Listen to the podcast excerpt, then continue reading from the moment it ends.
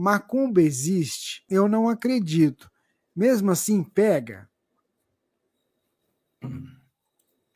Esse termo é um termo muito pejorativo para referir-se a algumas práticas religiosas que têm como interesse mais direto prejudicar alguém. Na verdade, eu quero beneficiar a mim e o meu benefício em prejuízo de alguém. Então é um termo meio, meio pejorativo que se usa para essas práticas religiosas. Mas vamos, vamos entender o que se quer dizer. Se essas práticas que desejam fazer o mal a alguém, se elas obtêm êxito, pode, pode obter êxito. Pode obter êxito quando? Quando a criatura humana está aberta para que essas influências nos alcancem. Um espírito que tem uma postura de equilíbrio, de resistência ao mal, de não se permitir ser influenciado pelas entidades perturbadoras, não sentirá o peso da perturbação espiritual que possa vir de um trabalho dessa natureza. Mas se nós já somos propensos à tristeza, propensos à depressão, propensos à vaidade, propensos a brigar em casa, propensos a termos desejo suicida, essas ideias elas são como um processo obsessivo encomendado. A obsessão não funciona? Funciona, mas funciona com quem tem a propensão para o objeto da, da obsessão.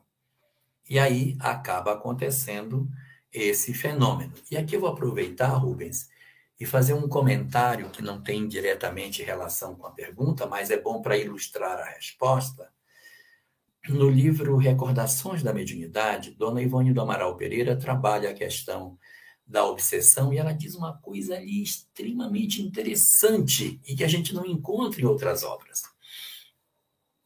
Ela diz o seguinte, que muitas vezes as pessoas dizem assim: "Ah, eu tenho um obsessor que me faz beber.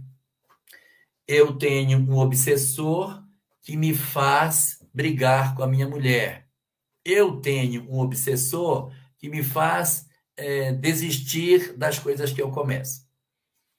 Aí a gente diz assim, mas é isso mesmo? E aí ela vai dizer, nem sempre o que você está enxergando é o que o obsessor está fazendo.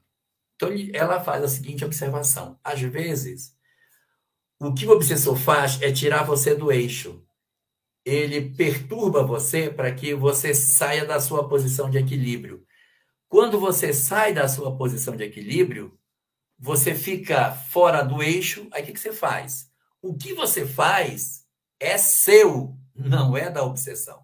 Então eu saio do eixo, digo, nossa, estou muito perturbado, vou ter que beber para ver se eu me equilibro, porque eu estou me sentindo tão ruim, vou beber. Então ele não levou você para beber, ele só balançou você e você desequilibrado fez isso. Ele não faz você brigar com sua mulher. Não ele desequilibra você emocionalmente e você descarrega em cima dela. Mas ele não vai, vai, briga com ela, briga, briga. Na verdade, ele não está fazendo isso. Isso está dentro de você. Desequilibra a criatura e a criatura então executa isso pela sua própria vontade, pela sua própria imperfeição. Então, fenômenos como esses que estavam sendo lembrados, chamados aí pejorativamente pelo termo que foi usado, esses termos, é, é, de repente, o, o, o que foi feito, a obsessão que se quis encomendar, ela não tinha por objetivo aquilo que aconteceu, só desequilibrar. E aí, por conta do desequilíbrio, cada um de nós faz o que lhe dá mais vontade, por ser o que ecoa dentro do seu coração.